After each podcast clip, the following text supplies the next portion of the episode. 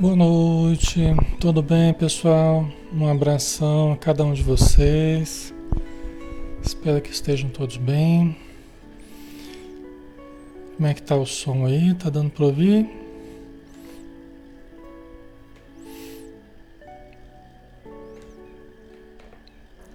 Tá tudo ok, né? Pronto, o som tá bom, né? Tá ok. Então vamos lá, né? Vamos começar, graças a Deus, mais uma noite, mais um dia se passou, né? Já está terminando. Temos a oportunidade de estudar novamente. Vamos fazer nossa prece, pessoal, para iniciarmos então, né? Vamos convidar a todos para fecharmos os nossos olhos e mantermos a nossa vibração o mais elevado possível através das nossas intenções profundas, através do nosso sentimento cultivado neste momento, através das imagens que mentalizamos no nosso pensamento, dando forma, dando vida à nossa ideação, criando em torno de nós as paisagens, e a harmonia em que nós queremos viver, mentalizando cores, flores, luzes, aromas, o perfume da natureza, o silêncio, a serenidade e mentalizemos a nós mesmos em plena saúde, irradiando alegria, irradiando paz mentalizemos a nós dentro deste ambiente de paz, de saúde, de beleza, de equilíbrio. E assim nós estaremos plasmando no nosso ambiente psíquico e no nosso ambiente exterior a nossa realidade, nosso desejo, a nossa intenção, a força do nosso pensamento e do nosso sentimento exteriorizados, transformando a nossa realidade para melhor, passando a viver entre a harmonia que nós mesmos criamos. Obrigado, Senhor Jesus, pelas possibilidades que temos novamente. Abençoe este grupo na sua feição encarnada, na sua feição desencarnada, os espíritos amigos, os sofredores e todos os encarnados que necessitem e todos nós necessitamos, Senhor. Então envolva-nos na tua luz, hoje e sempre, que assim seja.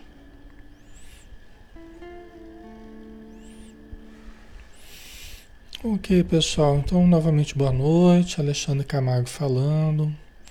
Nós estamos aqui todos os dias, de segunda a sábado, às 20 horas, estudando sempre a doutrina espírita. Hoje nós temos o o livro Ser Consciente, né? todas as quintas-feiras, um estudo de psicologia transpessoal na visão espírita, livro de Joana de Ângeles, através de Edivaldo Pereira Franco. Nós estamos entrando agora num novo, num novo capítulo, que é o capítulo 7, Mecanismos de Fuga do Ego. Tá? Vamos estudar os mecanismos de fuga né? que o ego se utiliza. Tá? Então vamos lá. Aí começando com Joana aqui então, estudo interativo, tá? Todos podem participar. Quem quiser colocar aí um copinho d'água perto, né? Para depois ir tomando durante o estudo ou depois do estudo. Para os espíritos fluidificarem a água, né? Isso ajuda bastante na saúde do corpo, na saúde emocional, tá? Então vamos lá, mecanismos de fuga do ego. Né? Habituado ao não enfrentamento com o self, o ego camufla a sua resistência à aceitação da realidade profunda, elaborando mecanismos escapistas, de forma a preservar o seu domínio na pessoa. A pessoa somos nós, né? Cada um de nós. Então, tem uma parte de nós que nós estamos chamando aqui de ego, que é a parte mais externa, que faz o contato com o mundo de fora, e tem a parte mais profunda, que é a nossa realidade, que é o self. Né? Então, é, a princípio, um desconhece o outro. Não está havendo, não está havendo entrosamento entre os dois. A realidade de fora não entra em contato com a realidade de dentro, a realidade de dentro não entra em contato com a realidade de fora. Então estão divorciados a princípio, separados a princípio, né? Ok? Então a, a distância entre o que nós aparentamos com o que nós vivemos internamente se torna um abismo, né? E o tamanho do, dessa distância é o tamanho dos conflitos que a gente vive internamente. Tá? É a diferença entre o que a aparência e a essência, né? A realidade de fora e a realidade de dentro, certo? Então a gente está acostumado com esse não enfrentamento com o self. Nós, movidos pelo ego, né, movidos pelo ego, nós estamos acostumados ao não enfrentamento com o self. Isso significa o quê?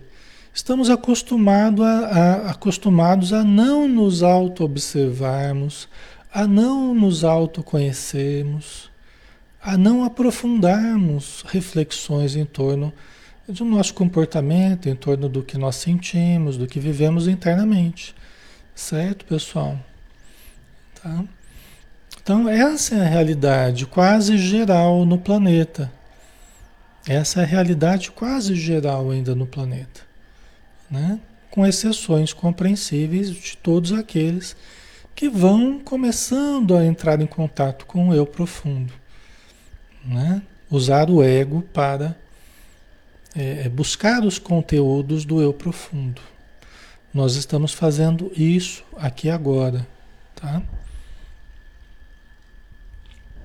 Estamos usando a razão as nossas capacidades sensoriais, porque o ego se enraiza nos sentidos, porque ele faz o contato com o mundo de fora, então ele precisa ele precisa se utilizar dos sentidos físicos, né? Então nós estamos usando os sentidos físicos aqui, né? Só que nós estamos usando para estudarmos o self, para conhecermos o eu profundo. Concorda? Nós não estamos usando o ego neste momento para fugirmos de nós mesmos. Nós estamos usando o ego para aprofundarmos em nós mesmos.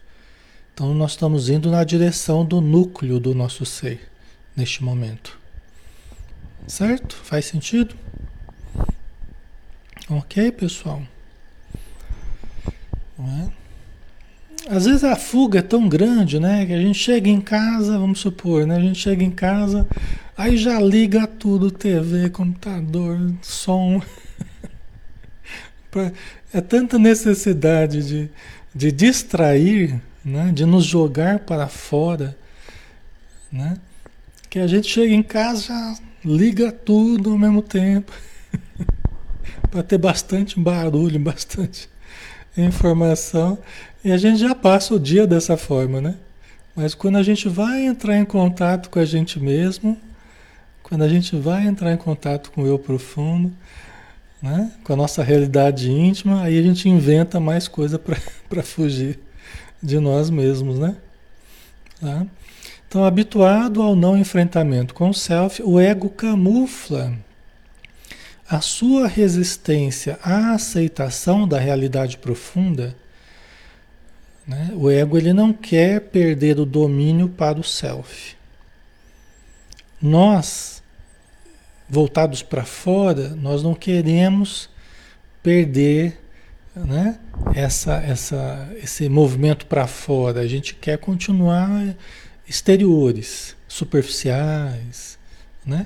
querendo controlar o mundo de fora mas com cheio de necessidades dentro. Mas a gente não quer conhecer essas necessidades. Via de regra, né, pessoal? Tá? Tem um negocinho me atrapalhando o olho aqui. Incomodando. É, então o ego camufla sua resistência. Ele resiste. Inclusive você vai tentar fazer um relaxamento. Né? Você vai tentar fazer um relaxamento. Então lá, vamos relaxar, musiquinha suave vai soltando o corpo, aí o ego já começa a inventar uma coceira aqui, uma coceira ali, um mal-estar aqui, para nos tirar do relaxamento. Por quê? Porque ele não quer ceder ao eu profundo. Entendeu? É o medo de perder o contato com, com o poder do, do, do exterior, né? com a coisa de, de controlar. De... Ele quer controla, continuar controlando a nossa conduta, o ego. Né? Então aí ele começa a distrair a gente para tirar do estado de relaxamento. Porque quando a gente relaxa o corpo, a gente diminui a influência do ego.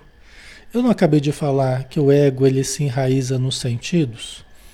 Então, se você fecha os olhos, se você relaxa o corpo, se você respiração profunda, você, na verdade, você diminui a influência do corpo, você diminui a influência dos sentidos, né, de certo modo, né, você joga para o mais profundo. Então você diminui a influência do ego. Aí o ego não quer, né? Então, a princípio, ele fica criando né, subterfúgios ali para tirar a gente do relaxamento. Danadinho, né? Danadinho esse ego, né? Mas é assim, né? A sua resistência à aceitação da realidade profunda, elaborando mecanismos escapistas de forma a preservar o seu domínio na pessoa. Tá? Então, é uma forma, são estratégias que o ego usa para nos distrair de nós mesmos, para não nos conhecermos profundamente. A Sol colocou, dá sono também? Sim. É uma das estratégias. Você, você vai você vai assistir uma palestra no centro ou no, aqui na, no online, né? Depois do boa noite você não ouve mais nada, já. Quando o ego percebe, né? Quando o ego percebe, esse cara vai falar alguma coisa aí que que vai me atrapalhar, vai atrapalhar o meu esquema, meu esquemão, né? O ego, né? Então, ó, desliga, desliga, desliga, desliga. Né? Desliga. Dá sono. Por quê? Não ouça. Não ouça. Né? Não ouça. Vocês entendem? Porque se ouvir, corre o risco se ouvir, corre o risco de, de você mudar, né? De você detectar o eu profundo tal. Então não ouça. Aí já desliga, né? Aí quando o palestrante para de falar, quando o palestrante fala boa noite, então vamos encerrar a palestra, aí você acorda cheio de cheio de energia, todo serelepe, né? Não tem mais sono, não tem mais nada. Acabou o perigo, né? Acabou o problema. Só que também não assistiu nada, não viu nada, não refletiu nada, né? Perde a oportunidade. Então é muito interessante. Você começa a conversar com alguém alguma coisa mais profunda, aí a pessoa já começa assim, começa, já começa a pescar. Quando estava falando de bobagem, de coisas superficiais, a pessoa estava lá toda acordada. Aí você falou de alguma coisa filosófica, alguma coisa mais profunda, uma coisa que remete ao, ao, ao, ao autoencontro, né? Aí a pessoa se olha para a pessoa, a pessoa já está pescando já. Caramba, tão rápido, né? O egão já desliga, desliga, desliga. Que tá, tá, tá correndo perigo. ai, ai. É interessante como muda de uma hora para outra, assim, sabe? É como se desligasse mesmo, né? É um mecanismo de defesa, né? Mecanismo de defesa. Ok, pessoal? Então vamos lá. Desse modo, podemos enumerar alguns desses instrumentos do ego para ocultar-lhe a realidade, facultando-lhe a fuga do enfrentamento com o eu profundo, tais como a compensação, o deslocamento, a projeção, introjeção e racionalização. São algumas, algumas defesas do ego, né? alguns instrumentos de fuga do ego, para essa fuga, lembrando que é para impedir, para dificultar que nós nos auto-encontremos. Tá? que nós nos autoconheçamos, nos autoanalisemos. Tá? Então existem esses mecanismos de defesa aí. Aí nós vamos estudar todos eles, tá, pessoal? Ok? Então vamos lá. Vamos para o primeiro aqui.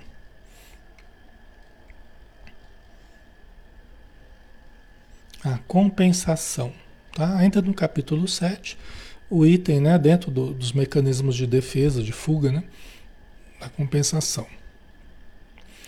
Foi o admirável pai da psicanálise individual, Alfred Adler, que era um dos discípulos de Freud, né, na psicanálise, né, quem, percebendo que um órgão deficitário é substituído pelo seu par, um pulmão enfermo ou um rim doente, né, que acaba o outro é, suprindo as suas deficiências, né, o outro lado, né, estabeleceu que ocorre uma compensação correspondente na área psicológica. Então, o que, que ela está dizendo? Né? Que o Alfred Adler ele descobriu esse mecanismo biológico de compensação. Né? Então, se você tem um rim que não está bom, o outro rim ele tenta trabalhar para suprir o rim que não está bom. Né? Um pulmão, um lado do pulmão que não está bom, o outro tende, tende a, a, a tentar suprir, né? para compensar a, a precariedade do outro lado, tá, pessoal? E aí ele, analisando isso, ele chegou à conclusão que haveria também a compensação no nível psicológico, tá? No nosso psiquismo, certo, pessoal? Ok? Vamos ver em que, que se baseia essa compensação aqui, né? Grandes ases da cultura física tornaram-se atletas porque buscaram compensar a fragilidade orgânica. Ah, então você pega um grande nadador que tinha lá bronquite, asma, não sei o que, né? E aí começou a, a fazer natação para compensar a fragilidade e se tornou um grande um grande atleta das piscinas, né? É um exemplo aqui que ela está dando, né? Ou algum limite, né? Alguma, alguma fragilidade orgânica ou algum limite, né? Que a pessoa tenha, né? Entregando-se a extenuantes exercícios que lhes facultaram alcançar as metas estabelecidas. O mesmo ocorre nas artes, na ciência, com muitos dos seus paladinos. Né? Em uma área eu encontrei limitações, aí eu vou para uma outra área né? invisto de uma forma compensatória, me, me desenvolvendo né? bastante para compensar aquela fragilidade que eu tinha né? na outra área. A Ivone colocou os Paralímpicos, né? É, então, é, pode ser um exemplo, né? Uma compensação aí, né?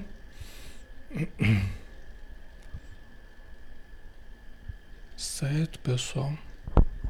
Ok?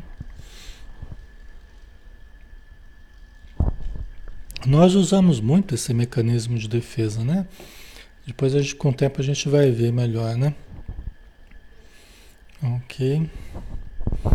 O Cássio, mas o senhor fala do ego como se ele tivesse vida própria. Então, é quando a gente fala sobre esse assunto, parece isso mesmo. Só que por isso que eu estou sempre lembrando que é uma parte de nós, tá? Os nossos conteúdos, eles não estão todos harmonizados, eles não estão todos funcionando perfeitamente do jeito que poderia ser, tá? Então tem uma parte de nós, por isso que surgem conflitos. O que, é conflitos, né? É uma parte contra outra parte, né? Tá em conflito, né? Então, uma parte de nós é, Vamos, vamos, vamos explicar isso aí melhor. Vamos dar uma paradinha aqui e vamos explicar isso melhor para facilitar. Então vamos pensar assim. vamos pensar assim. Nós passamos um largo período na animalidade. Nós passamos um largo período movidos pelos instintos. Concorda? A evolução, né? A gente passou um largo período, um longo período. O que que, no, o que, que começou a dar vantagem do ser humano sobre os demais animais, sobre os demais seres. O que, que nos deu vantagem? foi justamente o surgimento da razão. Foi justamente o surgimento do ego.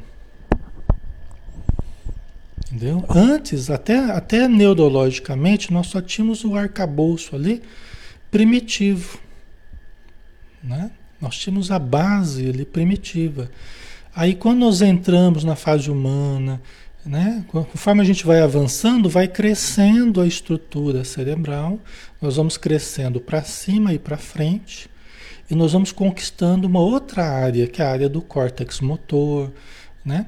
uma sensibilidade mais refinada, uma coordenação mais refinada, tal, uma capacidade de falar, de raciocinar, de ter pensamento contínuo. Então, olha só, a primeira estrutura que surgiu após o, o período primitivo foi a estrutura de ego, tá? que nos deu vantagem sobre os, os demais animais, porque a gente começou a criar instrumentos, a gente começou a se organizar para caçar, a gente começou a estruturar a plantação, a gente começou a, a dominar o ambiente. O ego nos permitiu dominar. Por isso que nós crescemos e, e o planeta Está cheio de gente agora, né? E nós fomos exterminando outras, outras espécies, né? Dominando por causa do ego. Tá? Só que aí o, o, que, o que acontece, pessoal, é que é, só o ego hoje não nos basta. Porque só o ego servindo aos instintos, né? Não basta para nossa planificação. A vida hoje ela exige algo mais. Por isso que essas ilusões de domínio do ego que a gente quer continuar mantendo, só isso não basta mais.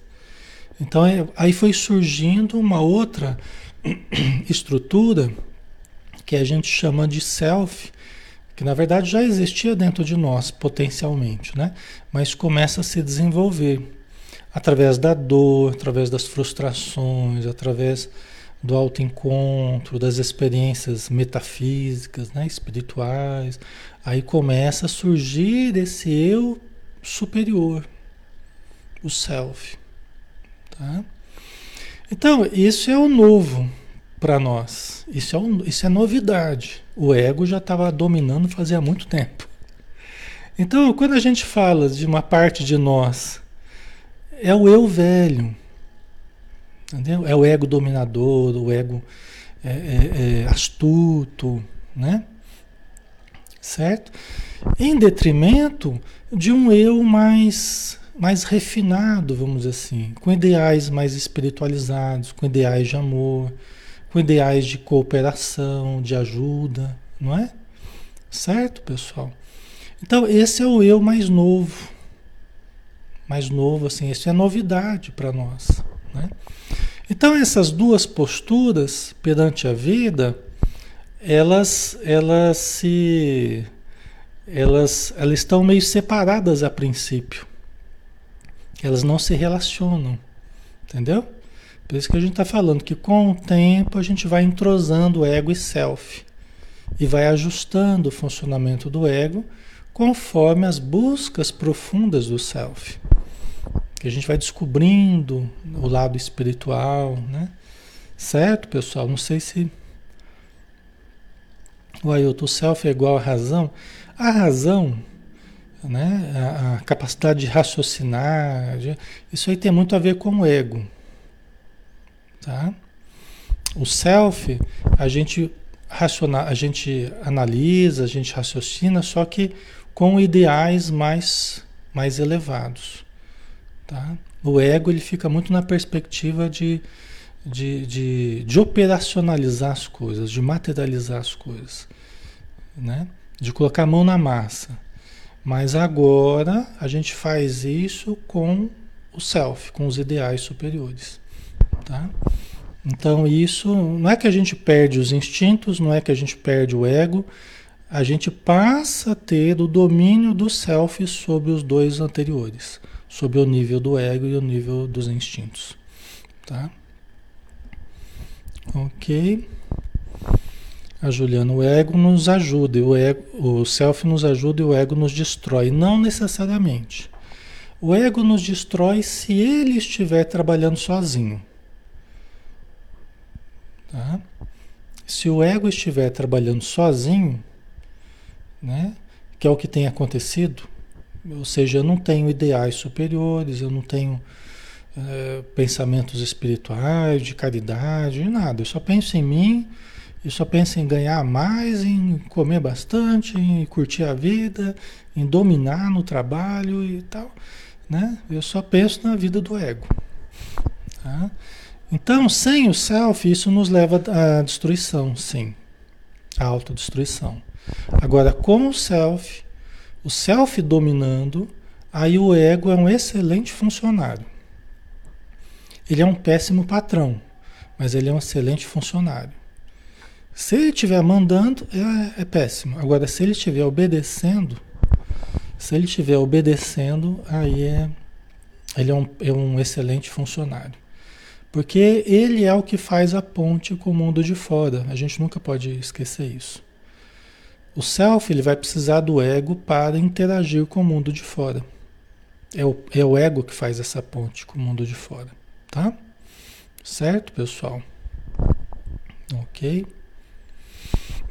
Quem está chegando agora, quem está entrando em contato com o estudo agora, talvez vai sentir um pouco mais de dificuldade, mas aí com o tempo vai, vai acostumando também a, com o linguajar, com esses termos, né? É que a gente já está no. Já são 69 estudos já, né? E todos eles têm um playlist aí, com todos eles aí no Facebook, tá, pessoal? Então também dá para ir assistindo os anteriores, aí vocês vão entender tudo mais facilmente, tá? Ok? Certo? Então, quando a gente, diante de uma fragilidade, a gente, a gente tenta compensar, né? É, transformando numa força, né? Que tem a sua utilidade, é, mas tem uma questão psicológica aqui que vale a pena a gente analisar também. Tá? Então vamos lá. Essa compensação se enraiza nos fulcros de algum conflito. Nos leva, essa compensação é, se enraiza nos fulcros de algum conflito e nos leva a exagerar determinada tendência como fenômeno inconsciente que nos demonstra o contrário. Meu Deus do céu, Alexandre, agora complicou. Vamos lá, né? Essa compensação, no sentido psicológico aí, tá? No sentido psicológico, funcionando como mecanismo de defesa, como mecanismo de defesa, mecanismo de fuga do ego, é, ela se enraiza em algum conflito que está existindo dentro de mim. Tá? Que me leva a exagerar em determinados comportamentos como um mecanismo compensatório diante de, daquele conflito que eu estou, que eu estou trazendo tá? dentro de mim. Então vamos dar um exemplo. A pessoa que se sente frágil externamente e ela se lança a um comportamento de demonstração de poder externo. Tá? A pessoa que se sente frágil internamente, é inseguro, né? não confia em si, não confia nos outros, não, não se ama, não se conhece, né? Mas, diante dessa fragilidade interior, a pessoa se lança a dominar externamente, através de demonstrações de poder. Até a Joana fala, até onde se sabe, né? Ela fala assim, até onde, acho que no livro Amor Imbatível Amor, até onde se sabe os grandes carrascos da humanidade tiveram conflitos na área sexual. Isso a Joana que fala. Até onde se sabe, os grandes carrascos do, do planeta, né, de grandes guerras, de extermínios tal, eram portadores de conflitos na área sexual. Então, a impotência, por exemplo, na área sexual, né, a sensação de impotência, impotência sexual e outros problemas, pode gerar a, a, compensação. A pessoa trazendo esse conflito, ela pode tentar compensar essa impotência através de uma potência de uma bomba, a potência de um exército. Vocês entendem, pessoal?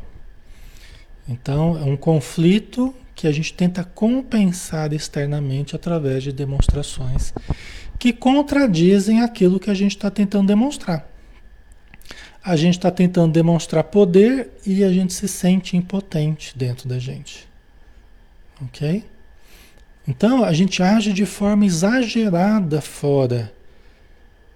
A gente tenta convencer os outros das nossas verdades e aquilo me gera aflição, o convencer dos outros, porque eu tenho que convencer, tenho que convencer.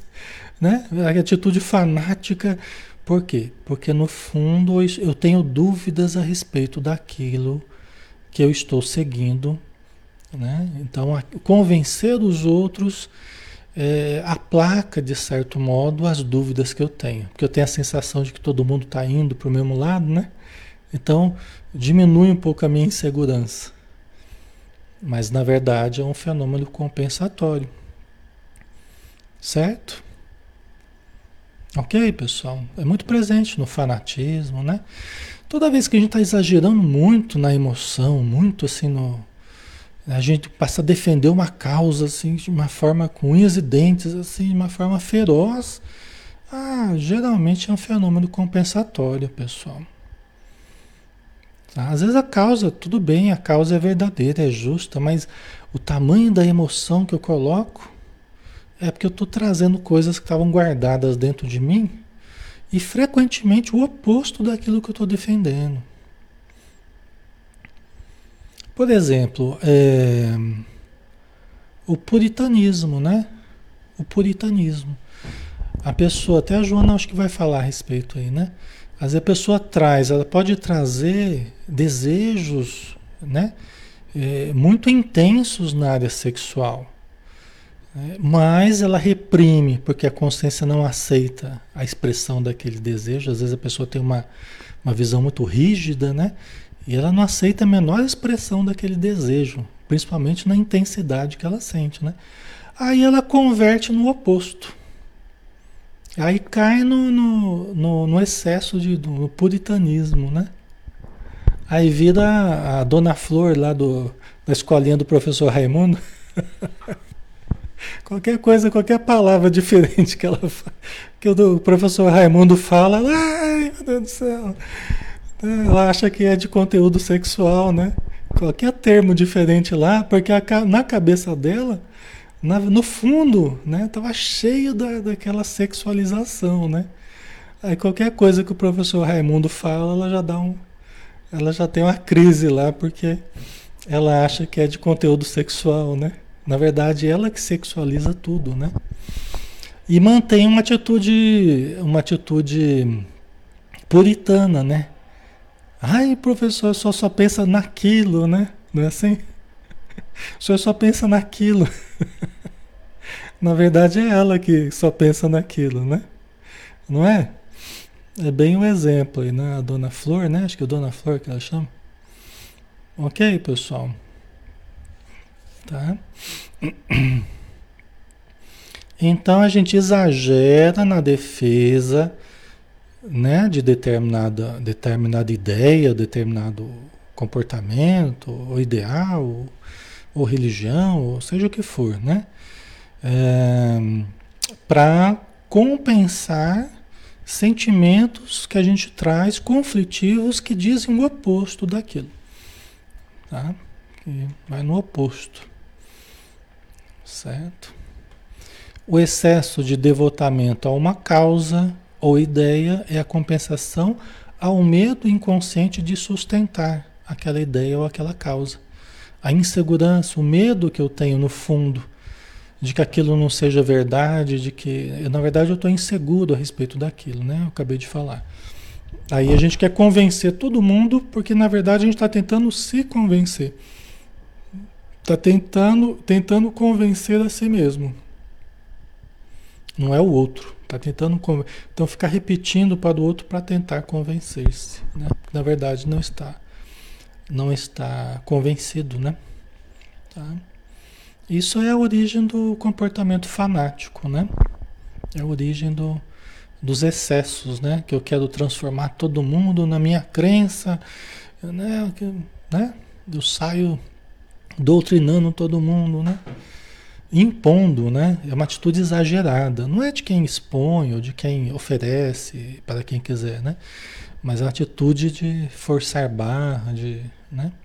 Excessiva mesmo, né? Certo, pessoal? Aqui, o fanatismo resulta da insegurança interior não consciente, né? Esse é um fenômeno inconsciente não é consciente isso que a gente faz, né? Pela legitimidade daquilo em que se pensa acreditar, desse modo compensando-se, né? Que é a explicação do que eu estava falando agora há pouco, né? Que a gente está inseguro com relação àqueles valores que a gente está defendendo, aí a gente a gente tenta compensar através de um, de um exagero na defesa daquele valor, tá? Certo? Tá fazendo sentido, pessoal? Ok, tá ficando claro para vocês? Tá? E a questão assim, é que eu estava falando, às vezes são, são questões importantes, são ideias importantes, ou são causas importantes, né? Mas quando eu começo a exagerar na dose, tá? ali que está uma coisa que denuncia bastante esse comportamento compensatório? Os, os exageros, né? O exagero ele, ele, ele vai denunciar muito desse comportamento aí, tá? Aqui ela vai falar isso. Ó. Há sempre um exagero, um superdesenvolvimento compensador quando de forma inconsciente se estabelece um conflito por adoção de uma crença em algo sem convicção. Então, é a, é a questão do. Há sempre um superdesenvolvimento, há sempre um exagero, né? Seja no trabalhar, seja no, no lazer, seja no sexo, seja no, na religião, há sempre um exagero, né?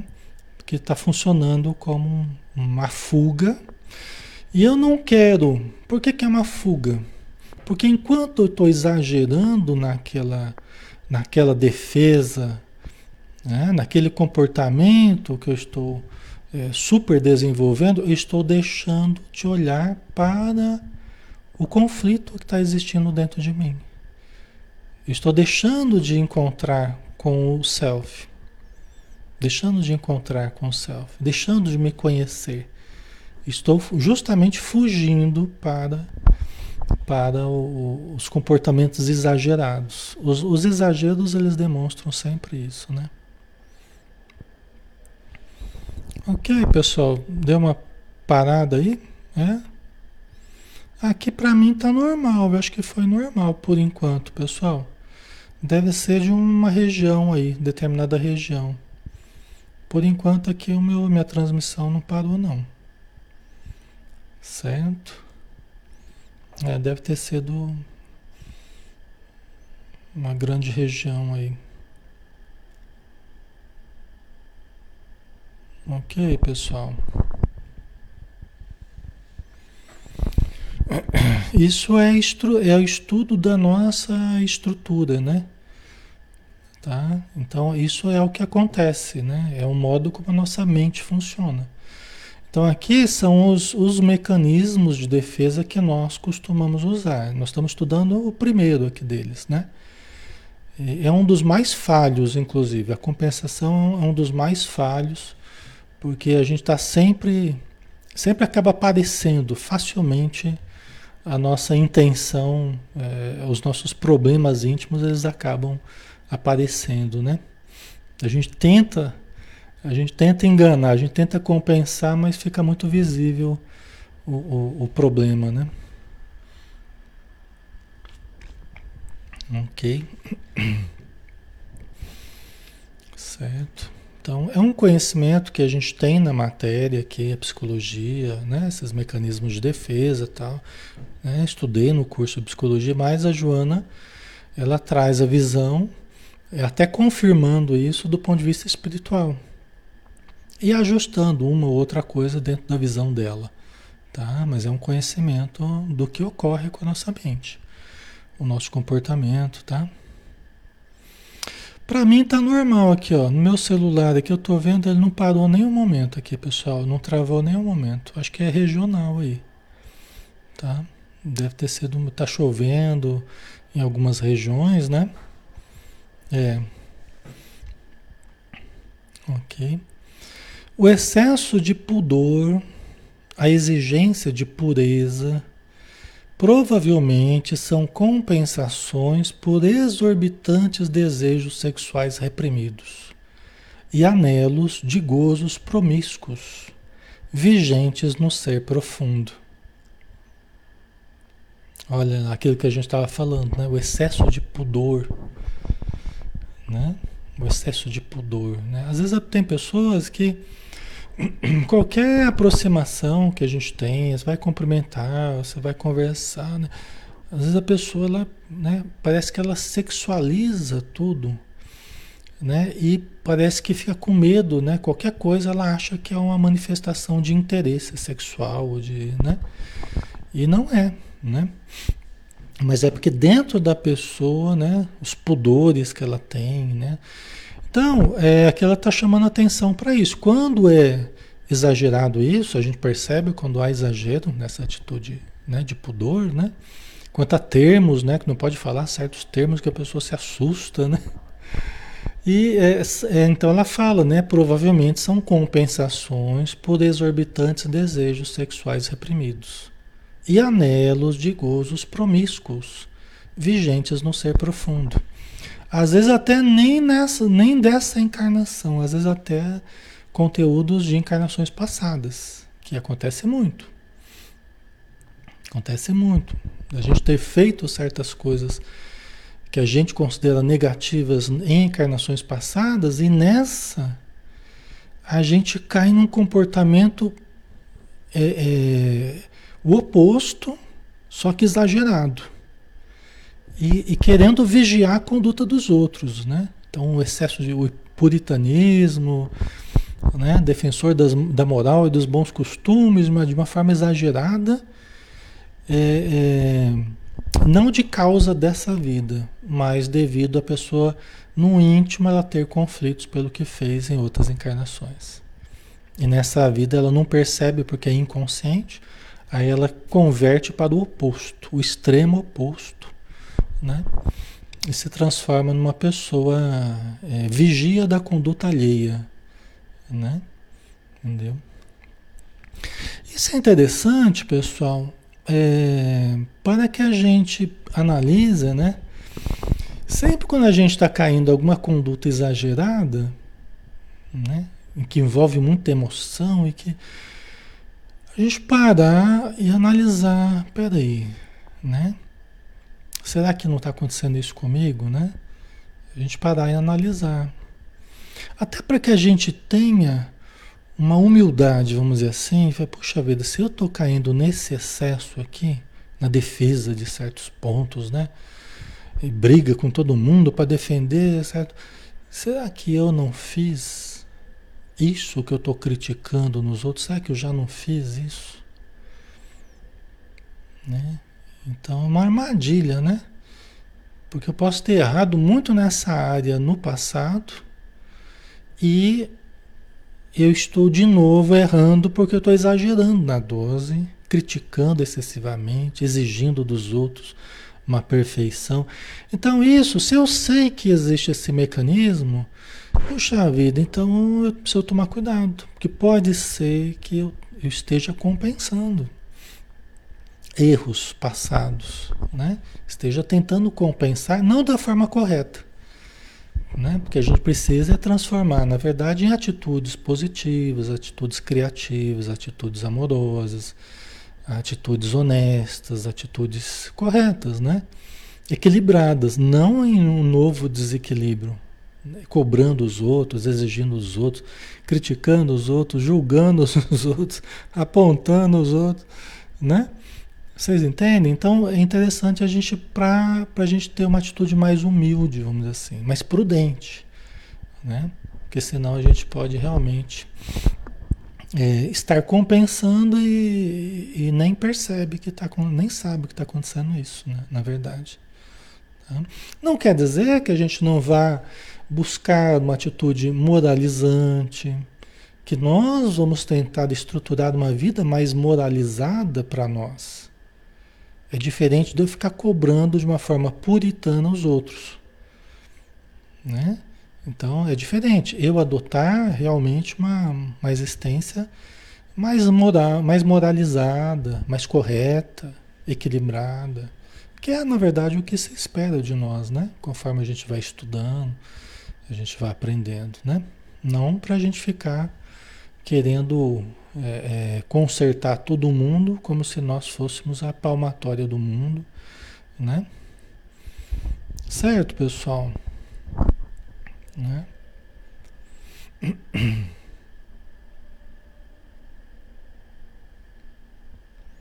Ok. Nós já tem mais um pouquinho, a gente vai terminar aqui, né? Muitas vezes com o tempo a gente vai, a gente vai é, se conhecendo. Até eu falava para vocês que a gente vai se conhecendo ao longo dos anos, ao longo das décadas. Aqui na Terra a gente vai se conhecendo. Às vezes a gente é muito novo, a gente acha que a gente já se conhece, mas a gente ainda não se conhece. Tem coisas que hoje eu julgo, hoje eu falo, eu aponto, eu critico, e comigo jamais, não sei o quê, mas tem coisas que ainda vão surgir dentro de mim. Tem coisas que ainda vão aparecer, tem problemas que eu nem sei, estão lá no meu inconsciente, porque tem a ver com encarnações passadas. Né? Mas tem coisas que ainda vão aparecer na nossa vida, no nosso comportamento. Conforme a vida for se desdobrando, conforme as situações forem ocorrendo, aí que eu vou mostrando, vou pondo para fora certos conteúdos que eu já trago do passado, mas eles estão ainda guardadinhos dentro do inconsciente. Eles ainda não tiveram oportunidade de se expressar, mas com o tempo vão se expressando. Coisas boas e coisas não tão boas. Tá? Ok, pessoal? Certo.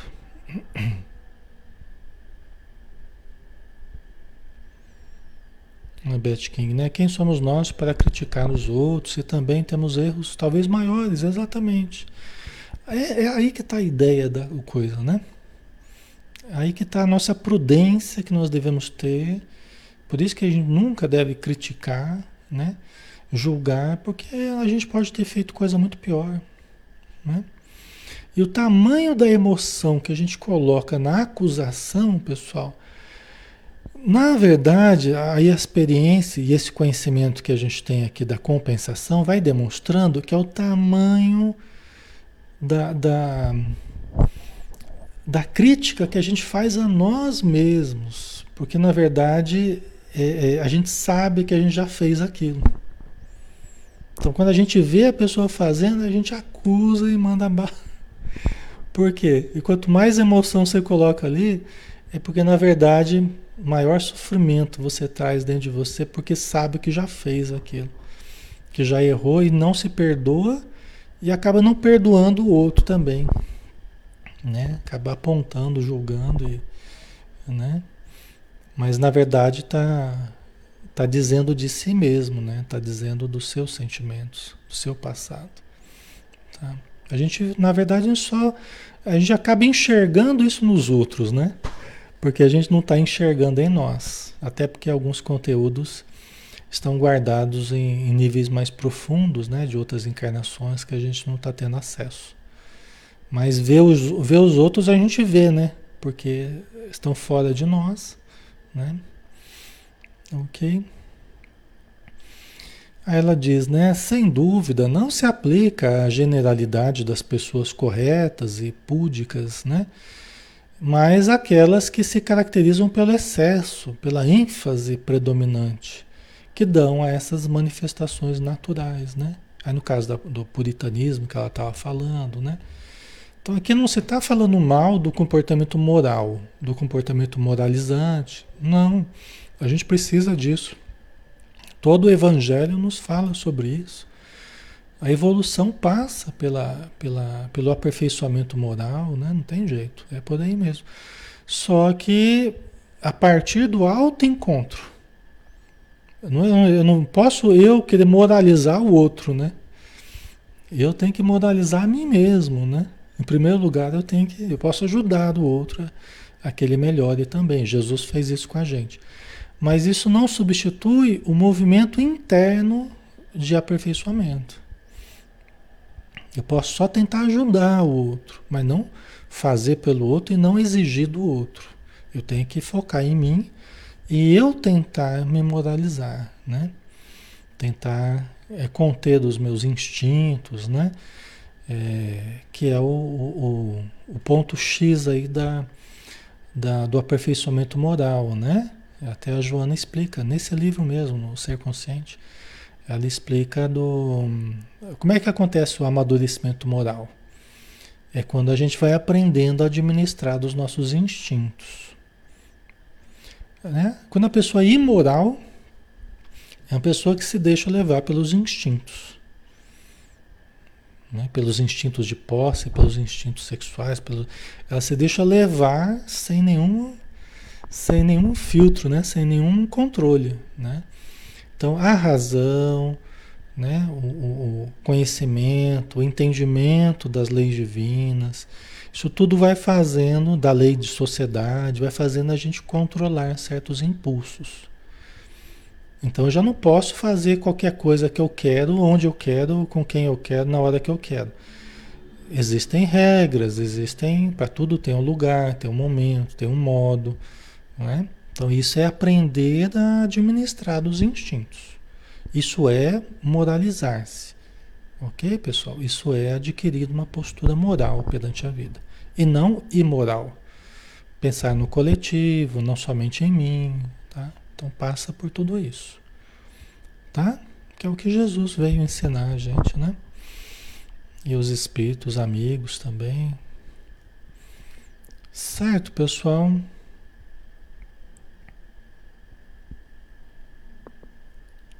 Ok. Tá fazendo sentido para vocês?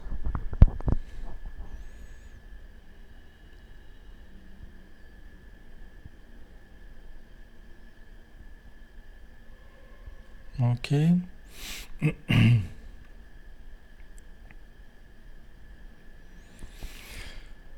Certo, deixa eu ver aqui, mas ainda tem, acho que ainda tem um bom pedaço aqui. É, vamos dar uma paradinha aqui, pessoal, e semana que vem a gente continua, tá? Que nós, nós ainda vamos ter que desenvolver melhor esse assunto aí, tá? Certo? É, não é fácil não, povo. Tá? Não é fácil não. Mas vocês vão achar interessante, né? Esse é apenas um mecanismo de defesa. Existem outros e mais perigosos ainda. Né? Existem outros mais perigosos. Tá? a, gente, a gente usa todos eles. Às vezes um pouquinho mais um, um pouquinho menos outro. Depende da pessoa, depende do momento da nossa vida, depende da, da circunstância, tá? Mas todos nós usamos. Ok, o, o pessoal ficou em dúvida sobre o self. O self é a presença divina dentro de nós.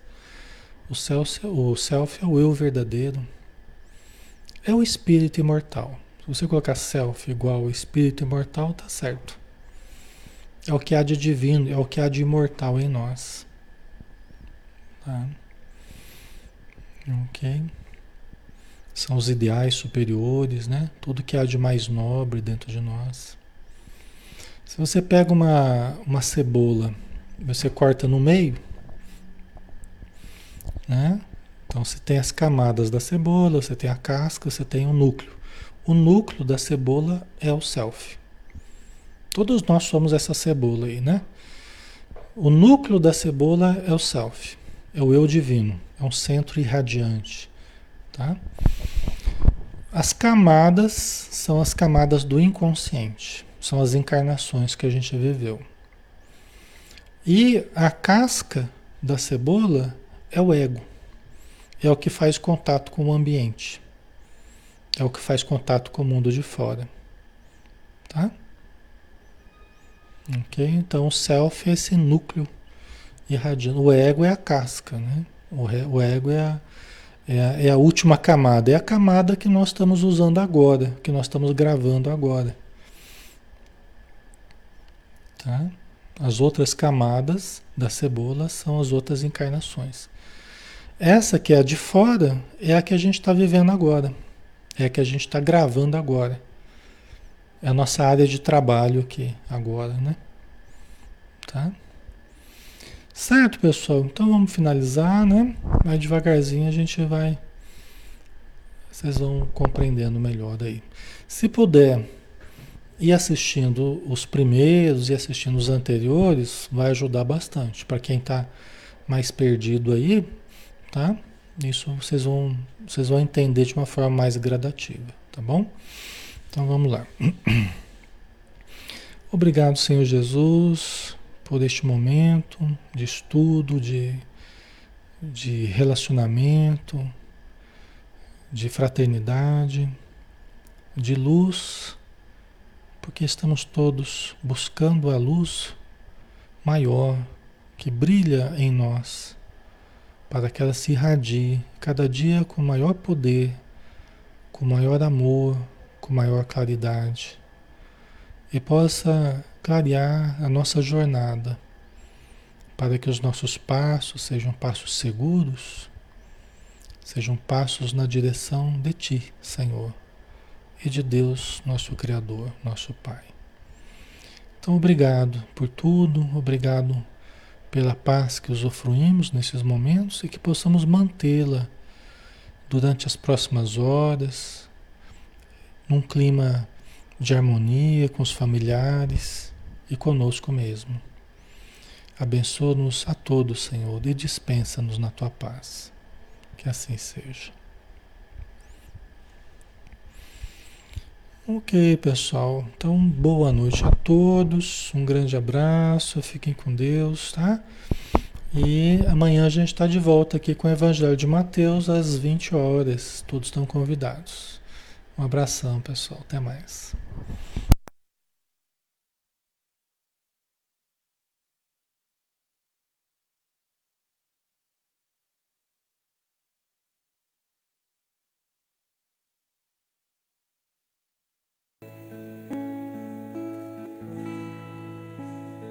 Senhor meu Deus, quando eu maravilhado fico a pensar nas obras de tuas mãos, estrelas mil a cintilar no espaço de teu poder em manifestação. Então minha a ti, Senhor, quão grande és tu, quão grande és tu. Então minha alma canta a ti, Senhor. Quão grande és tu, quão grande és tu. Se ao caminhar por campos e florestas, escuto as aves belas a cantar. Se estendo o olhar do alto da montanha e a fonte além, eu ouço a murmurar. Então minha alma canta a ti, Senhor. Quão grande és tu, quão grande és tu. Então minha alma canta a ti, Senhor quão grande és tu, quão grande és tu.